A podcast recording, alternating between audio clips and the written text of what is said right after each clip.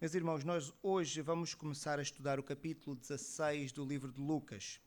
Nas últimas semanas nós tivemos a estudar o capítulo 15 e verificamos aquela parte do capítulo 15 que nos mostrava que o Senhor Deus ama todas as pessoas. E nós tivemos três lições sobre o amor de Deus, para nós percebermos que Deus ama-nos independentemente da condição em que nós nos encontramos e independentemente das decisões que nós tomamos no passado. Isto é uma mensagem para nós de alento, significa que aquilo que nós fizemos no passado, Deus tem um amor tão grande que, mesmo que o tenhamos ofendido, mesmo que em algum momento tenhamos virado as costas contra Ele, ainda assim, Ele nos ama e Ele espera por nós. E agora vamos entrar no capítulo 16.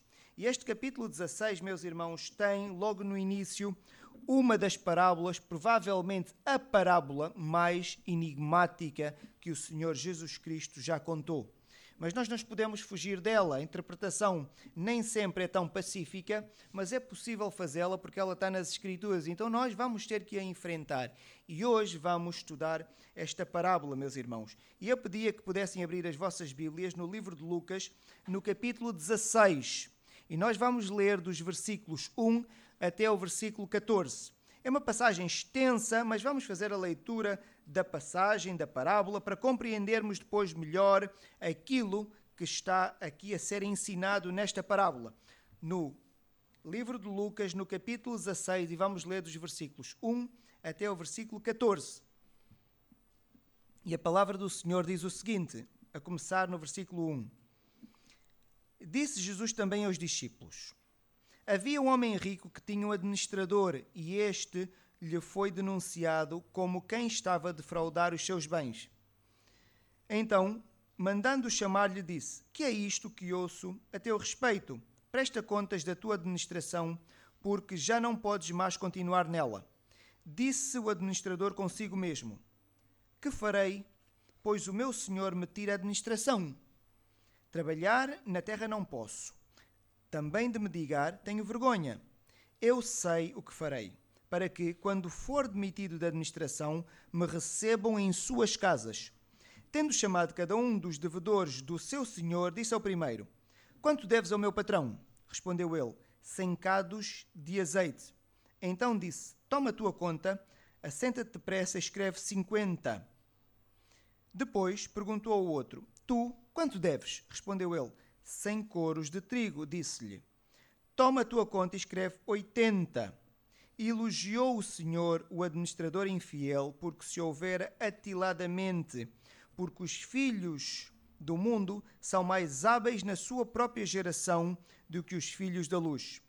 E eu vos recomendo, das riquezas de origem iníqua, fazei amigos, para que, quando elas vos faltarem, estes amigos vos recebam nos tabernáculos eternos.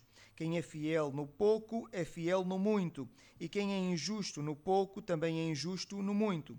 Pois, se não vos torna tornastes fiéis na aplicação das riquezas de origem injusta, quem vos confiará a verdadeira riqueza? Se não vos tornastes fiéis na aplicação do alheio, quem vos dará o que é vosso? Ninguém pode servir a dois senhores, pois ou há de aborrecer um e amar ao outro, ou se devotará a um e desprezará o outro. Não podeis servir a Deus e as riquezas. Os fariseus, que eram avarentos, ouviam tudo isso e o ridicularizavam.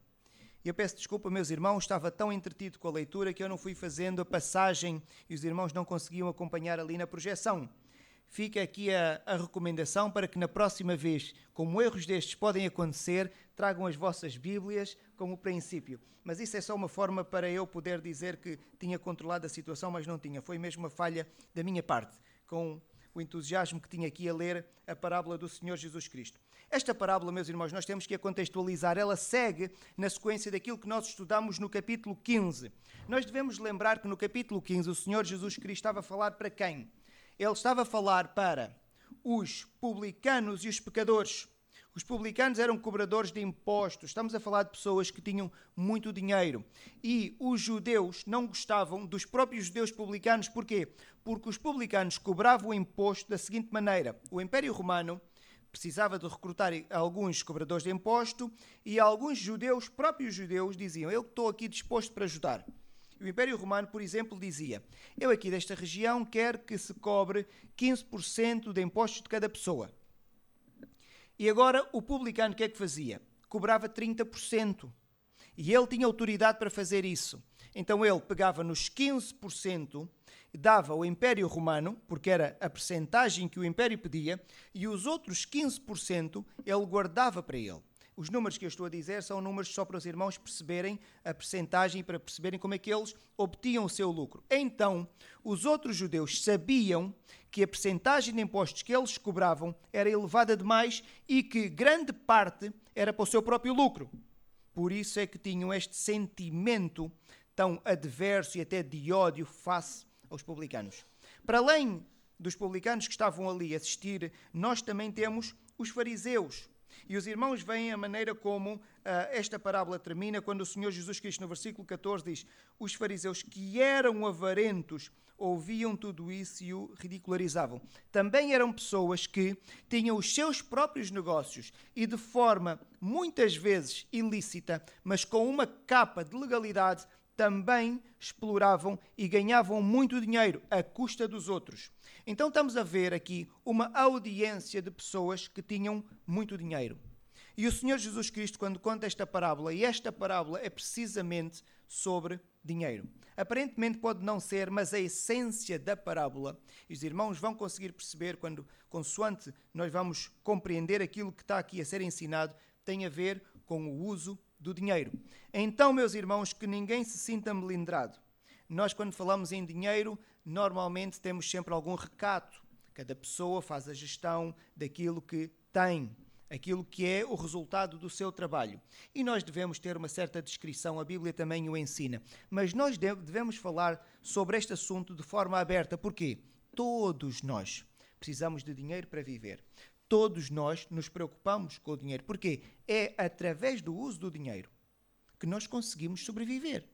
É com o uso do dinheiro, o uso que nós fazemos do dinheiro, que nós compramos os alimentos, compramos o vestuário, compramos as habitações. Nós precisamos do dinheiro. Então a Bíblia naturalmente tem de abordar este tema que é tão importante para o ser humano. E esta parábola trata precisamente do dinheiro e a forma como os filhos da luz, os filhos de Deus, devem usar o dinheiro.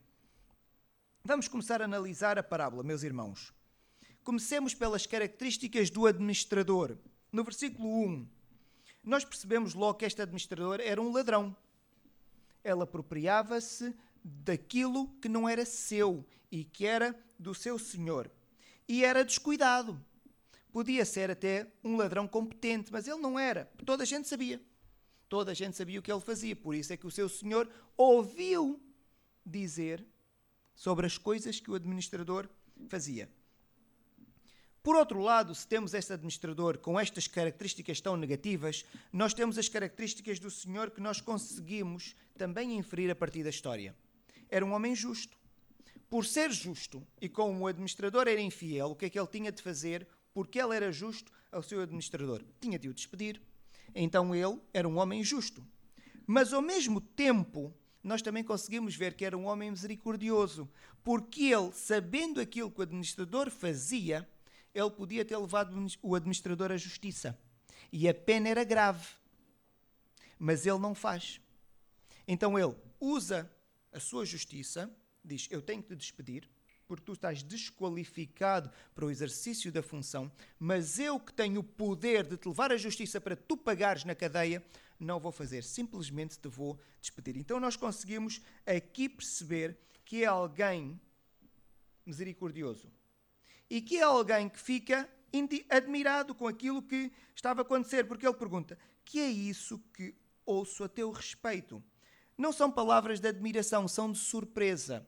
É como se ele estivesse a dizer: Como é que tu, que tens um trabalho tão bom, fazes uma coisa destas? Não dá para perceber. E ele está admirado, ele não está indignado, porque se ele tivesse indignado, como os irmãos percebem, levava-o à justiça.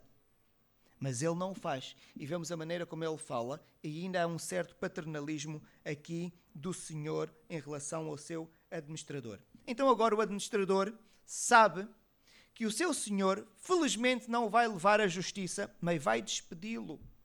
E ele então começa a organizar o seu plano. E é interessante a maneira como ele planifica as coisas. Ele planifica em função daquilo que ele não quer. Ele diz: trabalhar na terra? Não estou habituado. Mendigar? Tenho vergonha. Então, ele sabia que havia possibilidades para ele. Então, ele planifica em função daquilo que ele não quer. E eu acho que é uma forma sábia. Porquê? Havia solução, sim, era despedido, ia trabalhar na terra ou ia mendigar. Que era uma coisa que acontecia, havia várias pessoas a fazê-lo e ele podia ser mais um.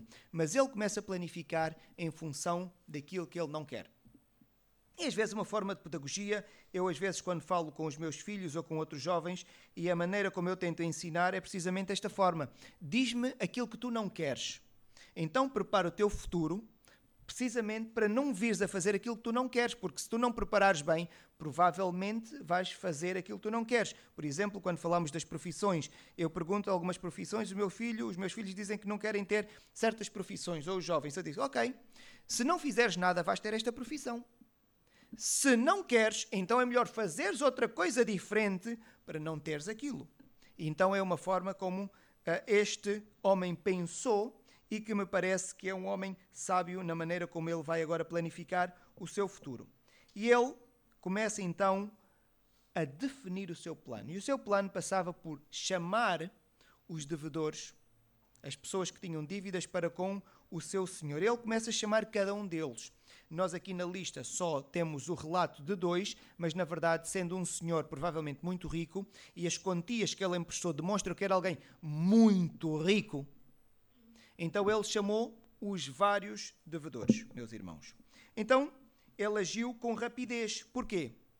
Era importante agir com rapidez. Se as pessoas começassem a ouvir que ele foi despedido, quando ele começasse a chamar as pessoas para se reunirem com ele, ninguém se iria aproximar dele, dizer: Vou reunir-me contigo porque tu foste despedido. Então ele age de forma rápida. E é uma coisa que nós devemos também já estar em alerta. Nós, para aquilo que nós devemos fazer, devemos fazê-lo com rapidez, não esperar mais tempo. Então o que nós temos aqui agora é o que ele vai fazer, os versículos 5 e 6. Então ele vai ter com a primeira pessoa, o primeiro devedor, e pergunta: quanto é que deves? E a pessoa responde: 100 cados de azeite. Estamos a falar de cerca de 3.500 litros de azeite. E o que é que ele diz a esta pessoa? Olha, 100, escreve aí 50. E a pessoa, ok, mas eu devo 100. Se calhar alguns mais honestos ficam admirados. Os outros, o que 50? Escreve logo. Escreve logo, já está. 50, 50. Está escrito, está escrito. Meus irmãos, o que é que a pessoa que escreve 50 agora vai pensar deste administrador? Que grande amigo. Fica a admirar este administrador. Fica agora com empatia em relação a este administrador. Aquilo que ele vai economizar nesta pessoa é o equivalente ao salário de um ano.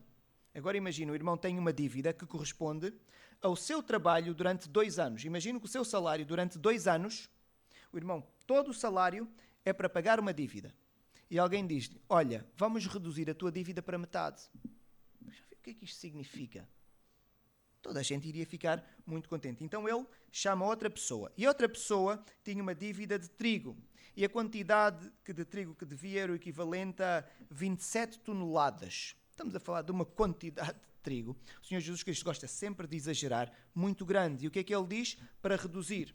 Para reduzir, mas agora os irmãos já não encontram para reduzir para 50, reduz para 80. Mas, mas, ele vai utilizar a mesma medida. O equivalente que ele reduziu em trigo também equivalia a um ano de salário. Ele não tem tempo para fazer aqui cálculos, ele simplesmente vai chamar cada uma das pessoas, vamos entender que têm todos dívidas muito grandes, e ele vai reduzir o equivalente a um ano de salário. O que, naquela naquele momento, naquele contexto histórico, estamos a falar de algo extraordinário. O Senhor Jesus Cristo, quando está a contar esta parábola, as pessoas percebem que é algo que nunca acontece. Os irmãos que têm empréstimos, e muitos de nós temos empréstimos ao banco, o banco não chama, não chama ninguém e diz: Olha, um ano de prestação da casa que tu irias pagar, não pagas mais. Ninguém faz isso. Nem naquele tempo faziam nem hoje se faz. O que significa que aquele, aquilo que este homem estava a fazer era algo extraordinário. Então, naturalmente, os devedores agora passam a olhar para esse administrador como? Com grande admiração. Olham para ele e este administrador, o que é que os irmãos acham? Se um dia ele tiver dificuldades, estas pessoas não o vão ajudar? com certeza que vão ajudar. E era exatamente este o plano dele: era arranjar, arranjar maneiras das pessoas ficarem a olhar para ele como uma pessoa generosa e quando um dia ele precisasse de ajuda, estas pessoas esticavam a mão e davam ajuda a este administrador. No versículo 8, nós lemos: Elogiou o Senhor o administrador infiel porque se houver atiladamente. E aqui começamos com alguma dificuldade. Então, o Senhor elogia esse administrador. Por que razão? Vai elogiar esse administrador por aquilo que ele fez. Os irmãos nunca, quem já leu esta passagem, não acham muito estranho isto estar aqui. Porque é que ele elogia este homem? Porque o Senhor, na verdade, não perdeu nada. O senhor não perdeu nada. Aquelas pessoas tinham uma dívida.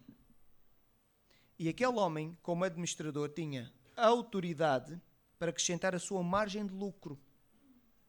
E o que ele vai fazer? Ele abdica da sua margem de lucro. Por isso é que o Senhor vai elogiá-lo, porque se houver atiladamente, a palavra aqui atiladamente significa sensatamente, corretamente, não é uma palavra pejorativa o Senhor olha para ele e diz: Finalmente fizeste uma coisa boa, fizeste bem. Fizeste bem. Porquê? Porque aquele homem abdicou da sua margem de lucro em prol dos outros, para que os outros um dia o pudessem beneficiar, meus irmãos. Então nós podemos verificar que esta história trata de dinheiro e há três aplicações que nós podemos tirar desta história. A primeira tem a ver com o uso do dinheiro e a maneira como nós o fazemos para fazer amigos. E foi exatamente isto que este administrador fez. Ele usou a margem de lucro que ele tinha, ou seja, o seu dinheiro, falamos assim que é mais fácil para nós, com que objetivo? Era para que as pessoas se tornassem suas amigas. De maneira que quando um dia ele tivesse dificuldades, o que é que iria acontecer? Estas pessoas, naturalmente, iriam ajudá-lo. É claro que o Senhor está a falar aqui no uso do dinheiro, mas há sempre aqui uma perspectiva espiritual. Não era que os amigos o iriam ajudar aqui, porque o Senhor depois vai dizer que os amigos vos recebem nos tabernáculos eternos. Os tabernáculos eternos não são aqui. Estamos a falar do céu. Mas o que está aqui implícito, meus irmãos, é que o Senhor Jesus Cristo está a ensinar que aquilo que nós temos, que o Senhor nos deu, que são os nossos bens, nós devemos utilizar. E de uma forma, como a parábola nos apresenta, para fazermos amigos. Para que mais pessoas possam chegar ao conhecimento do Evangelho do Senhor Jesus Cristo e possam chegar ao céu e que nos recebam nos tabernáculos eternos. Significa que nós vamos lá e elas também lá estão. Encontraremos-nos lá todos. Então, o que o Senhor Jesus Cristo está aqui a ensinar é isto.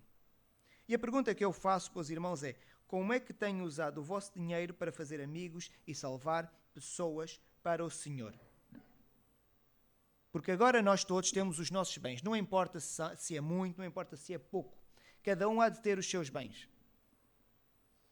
Como é que nós estamos a utilizar os bens que o Senhor nos dá para nós fazermos estes amigos com quem nos vamos encontrar nos tabernáculos eternos? Ou seja, amigos, nós queremos utilizar o dinheiro para a proclamação do Evangelho. E as pessoas, quando se convertem, são nossas amigas. Claro, somos irmãos em Cristo. Somos irmãos em Cristo. É muito interessante ver que o uso do dinheiro como forma de crédito no céu é algo que a Bíblia ensina. Os irmãos, se abrirem a Bíblia em Filipenses, no capítulo 4, os versículos 16 e 17, o apóstolo Paulo está muito grato porque os crentes da igreja em Filipos dão-lhe uma oferta. E o apóstolo Paulo recebe aquela oferta. E o que é que ele diz? Ele diz: Olha, eu na verdade, eu não estou a precisar deste dinheiro. O que eu quero mesmo que aconteça é que este dinheiro que vocês me estão a dar, este investimento que vocês estão a fazer, que dê fruto. Que dê fruto. E agora leiam a passagem e encontrem uma palavra muito interessante, que é uma palavra muito utilizada nos bancos. É para que eles tenham o que no céu? Alguém já leu a passagem? Crédito. Para que eles tenham crédito no céu. Então, mas o apóstolo Paulo está a dizer têm crédito porquê? Porque eles utilizaram os bens materiais que o Senhor lhes tinha dado para utilizarem na obra missionária do apóstolo Paulo. E o apóstolo Paulo diz assim: Eu, na verdade, estou bem, eu não preciso deste dinheiro, mas eu estou contente que vocês o tivessem feito, porque assim vocês estão a garantir crédito no céu. Isto não é uma interpretação forçada. O texto é muito claro. Os irmãos leiam Filipenses 4, 16 e 17. Então a recomendação para nós é que devamos agir atiladamente com os bens que o Senhor nos dá. Não importa se temos muito, se temos pouco. Aquilo que o Senhor nos dá, cada um pode fazer um uso na proporção da sua possibilidade para o ministério do Senhor Jesus Cristo, que é a proclamação, a salvação de almas. Nós havemos de perceber melhor daqui a pouco. E o Senhor Jesus Cristo, a contar esta parábola, vai fazer aqui uma coisa interessante. Ele vai estabelecer aqui um princípio que é: quem é fiel no pouco, também é fiel no muito. E quem é injusto ou infiel no pouco, naturalmente também vai ser injusto ou infiel no muito. E quando os irmãos estiverem a ler a parábola e este jogo de palavras que o Senhor Jesus Cristo faz, ele está a considerar o pouco as riquezas e o muito aquilo que ele designa de verdadeira riqueza, que são as bênçãos espirituais, que são as responsabilidades espirituais que a pessoa poderá ter no ministério do Senhor Jesus Cristo. Então, está a fazer aqui um contraste entre o pouco, que são os bens materiais que nós temos. Porquê? Na verdade, isto vale pouco. Quando nós partirmos daqui, ninguém leva nada ninguém leva nada. E aquilo que tivemos não vai ter valor do lado do outro lado. Vejam a parábola do rico. Não é que ele morre e ele quer voltar para avisar os seus familiares que o lado onde ele está era muito mau. O dinheiro que ele teve enquanto estava vivo não lhe valeu de nada. Então, a Bíblia aqui nesta passagem está a utilizar o dinheiro como o pouco. O muito volto a dizer, são as responsabilidades espirituais que Deus nos pode confiar. Agora vejam, quando o Senhor Jesus Cristo está aqui a fazer isto, a dizer: quem é fiel no pouco é fiel no muito, quem é infiel no pouco é infiel no muito. Nós nunca pensamos desta forma, mas está clarinho aqui que se nós somos maus mordomos dos nossos bens materiais, nós estamos desqualificados para recebermos responsabilidade espiritual. Vamos meter isto de uma forma prática para percebermos. O irmão quer responsabilidade aqui na igreja, quer ser assumir algum cargo de liderança, muito bem. Como é que está, como é que está a gerir o seu dinheiro?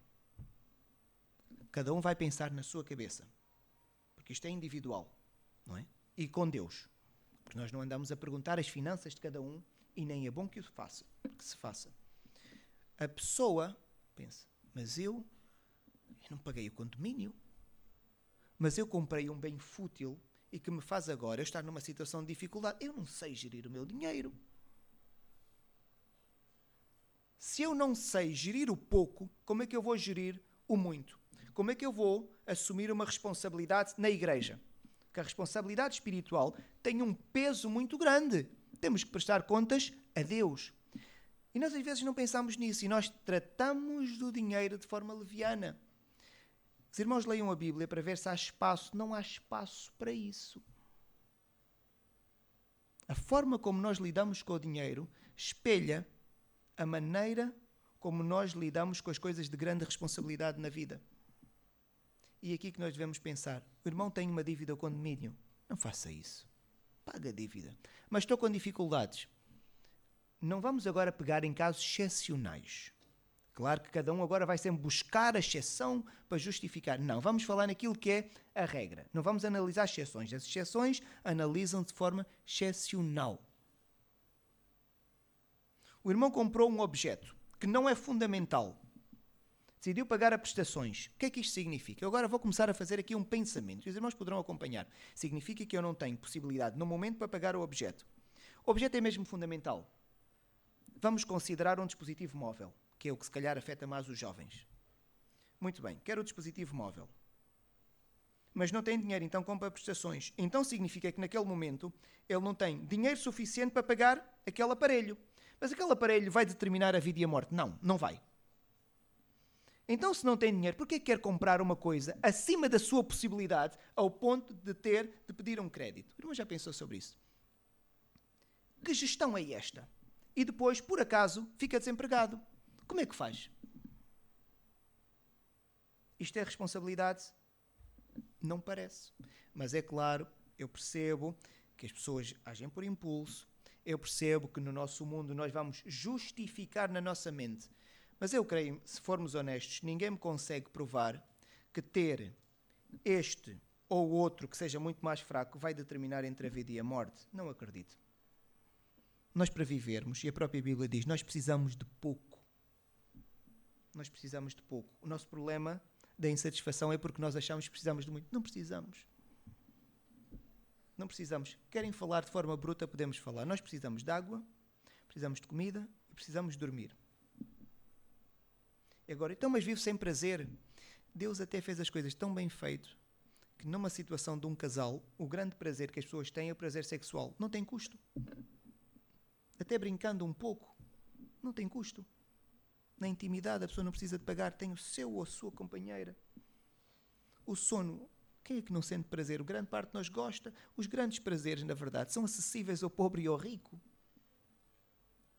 Só outras coisas é que nós, influenciados pela comunicação social, achamos é que aquilo é que é bom e procuramos coisas que na verdade não são essenciais, meus irmãos. Então, se o irmão quer assumir responsabilidade espiritual na obra do Senhor Jesus Cristo, seja fiel no pouco no pouco é nos bens que o Senhor lhe confiou.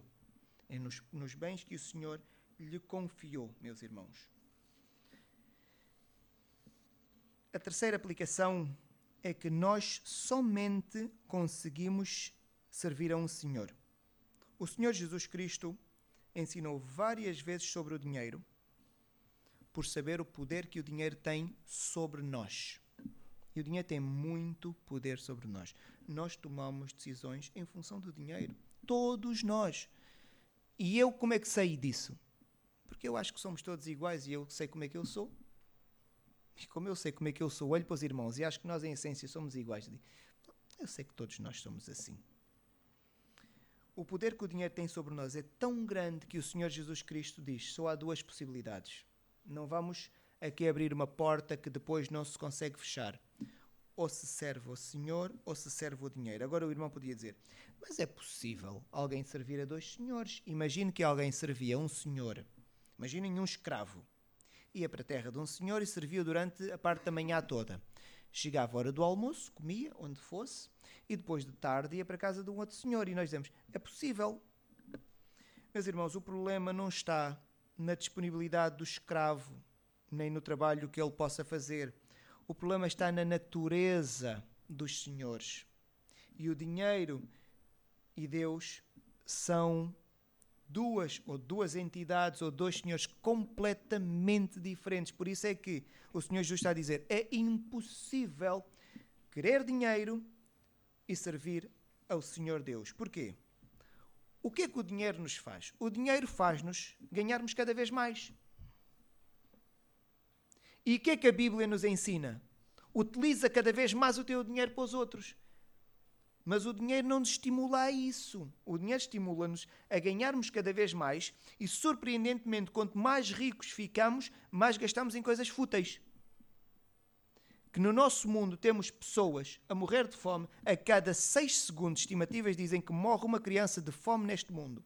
Enquanto nós estamos aqui, estão a morrer dezenas de crianças a cada seis segundos. São estimativas. Morre uma criança de fome.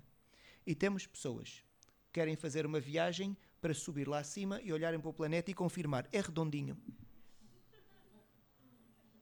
Quando toda a gente já sabe. Estão a ver? Quanto mais ricos se fica, mais nós utilizamos o dinheiro de forma fútil. E este é o problema, porque o senhor daquelas pessoas é a riqueza. E se perguntar, já tem suficiente, que falta mais um bocado. Deus não funciona assim. Então, é impossível nós querermos ter mais dinheiro e queremos servir ao Senhor. Não é possível. Têm naturezas diferentes estes dois senhores. Naturalmente, é o que o Senhor Jesus Cristo diz: vamos agradar a um e vamos aborrecer a outro, meus irmãos. Quando a igreja primitiva foi formada em Jerusalém, como é que os crentes viviam? Os irmãos leem a palavra. Quem era o Senhor deles? Era o Senhor Jesus Cristo. Aqueles crentes viviam o senhorio do Senhor Jesus Cristo verdadeiramente, tanto que eles vendiam as suas propriedades e depois partilhavam e viviam em comum. É claro que nós lemos isso e achamos idílico. Se o irmão perguntar se eu acho que eles fizeram bem, não, não fizeram. Não fizeram bem. Tanto que ocorreu mal. Deus teve que provocar uma perseguição para eles pararem, porque aquilo não era uma boa prática. Porquê? Depois já não havia fronteira entre as famílias e depois já estavam a discutir. Aquilo causou depois problemas entre eles, porque o Senhor Deus criou a família e comunidade estrutural e cada família deve viver sozinha, de forma autónoma, na sua casa. Nós não vamos agora ter aqui um tacho em comum. Não, Deus não fez assim. Deus fez com que cada família fosse uma unidade autónoma. É claro que temos atividades em comum, mas Deus não fez como os crentes queriam fazer em Jerusalém. Não fez. Tanto que aquilo correu mal. Foi uma experiência mal feita e que correu mal. Mas eu só queria dizer é que aquelas pessoas, como sentiam o senhorio do Senhor Jesus Cristo, elas vendiam e não estavam tristes. É só isso que eu quero comunicar. Não, a Bíblia não recomenda que os irmãos agora vendam as suas propriedades. Não, não recomenda. Mas se o fizer, que, que o faça com sabedoria, porque a sabedoria no uso do dinheiro é tanto a avareza está errado, como também usar desta forma e que a pessoa vai gastar tudo e depois vai sentir dificuldades, também não é sábio. Também não é sábio. Então, o uso do dinheiro deve ser ponderado. Nem bater na vareza. E é contra isso que o Senhor Jesus Cristo falava aqui, principalmente, mas também não bater na displicência. Eu sou generoso demais, mas se eu depois passar fome, mostra que sou igualmente estulto. Também não é sábio também não é sábio. Então, meus irmãos, com esta mensagem, o que nós queremos comunicar é que nós devemos ter cuidado com a maneira como nós lidamos com o dinheiro. O dinheiro é aquilo que o Senhor Jesus Cristo diz aqui, o pouco. Quem é infiel no pouco é infiel no muito. Então, esta passagem mostra-nos: não assuma responsabilidades espirituais, não está qualificado se não sabe gerir bem o dinheiro, não está qualificado. O problema é que nós queremos ter um estilo de vida muitas vezes acima daquilo que nós devíamos ter. Vou contar uma história, meus irmãos, antes de ir para os outros pontos que estamos mesmo a terminar. Um pastor que eu tive, ele contou uma, uma história que me marcou. Ele disse que estava com a sua esposa a fazer o plano, ele estava numa casa alugada e queria comprar uma casa. Ele queria comprar uma casa. Então começou a procurar várias casas e encontrou uma que de facto ele gostava, gostou muito da casa. Mas a casa tinha um custo relativamente elevado. Ele fez as contas e achou que tinha capacidade financeira para pagar aquela casa. A casa dava para ele e para os seus filhos. E o que ele pensou foi o seguinte: Nós às vezes dizemos que queremos ouvir Deus. Então ele orou com a sua esposa e o que eles disseram foi: nós vamos fazer um pedido de empréstimo ao banco. Se o banco disser para o vosso rendimento, para a compra desta casa, eu peço que vocês tenham obrigatoriamente um fiador. Quando o banco pede um fiador, por que é que o faz? Os irmãos já pensaram? Porque o banco vai ver as continhas todas e percebe pode ficar desempregado, ou pode alguma coisa correr mal e o banco diz: Eu não quero, eu não quero ficar a perder. Então o banco quer arranjar garantias para que, seja aquela pessoa, seja outra qualquer, esta outra pessoa vai pagar. Então ele disse: quando ele foi ao banco, o que ele disse? Se o banco falar em fiador, é a maneira de Deus me dizer: é melhor comprares uma casa mais barata, porque esta casa está acima das tuas possibilidades. Até o próprio banco percebe isto. Então eles foram ao banco, fizeram as simulações, pediram o empréstimo e o banco deu-lhes o empréstimo. O banco, para não pedir fiador, o banco fez as contas e viu: ok, está a comprar uma casa de acordo com as possibilidades que eles têm. Eu não estou a pedir que o irmão pense como este pastor, mas aí há muita sabedoria. Porque se o banco pede fiador, significa que eu provavelmente estou a querer ter uma coisa que não é para mim agora, irmão. Então, e se agora como é que eu faço? Eu não sei como é que o irmão faz, eu sei como é que eu faria. É uma, é uma reflexão individual que a pessoa vai fazer. Mas agora o irmão, a solução é arranjar um fiador. Pense nos problemas que isso pode pode trazer. Vai pedir a uma pessoa amiga para ser sua fiadora. Se o amigo disser que não, provavelmente estraga a amizade. Se disser que sim, já viu a situação que está a colocar a outra pessoa? E se não conseguir pagar? Já viu a situação em que o outro fica? Ah, mas eu vou conseguir. Não, não, não. A vida tem azares. E nós temos aqui pessoas na igreja em que um familiar, e isto é verídico, perdeu a casa, era fiadora de outra. Isto, meus irmãos, não é história. Perdeu a sua própria casa. Teve que abdicar da casa porque era fiador de outro noutra compra e o outro não cumpriu e agora perdeu a casa. Por isso, meus irmãos, não é doutrina, mas que fique princípio para a Igreja Batista de Lourdes. Não importune os outros a pedir que seja seu fiador. É preferível comprar uma casa mais barata. Se quer um fiador, peça um familiar. É mais fácil. Ou peça um amigo que sabe que o amigo tem possibilidades para pagar e não vai ficar triste consigo. E assim a situação está resolvida. Eu pedir alguém para ser meu fiador é eu saber que aquela pessoa tem capacidade para pagar as despesas dela, para pagar a minha e eu garantir que, se eu ficar em cumprimento, aquela pessoa vai fazer isso e vai continuar a ter uma boa relação comigo. Se o irmão conseguir alguém assim neste mundo, é um privilegiado. Mas o que é que eu quero dizer com isso? É claro que cada um decide individualmente, mas devemos refletir naquilo que nós queremos e devemos refletir na maneira como usamos os recursos que o Senhor Deus nos está a dar. Devemos utilizar então o dinheiro para fazer amigos, para a comunicação do Evangelho, para que mais pessoas se reencontrem connosco um dia nos tabernáculos eternos.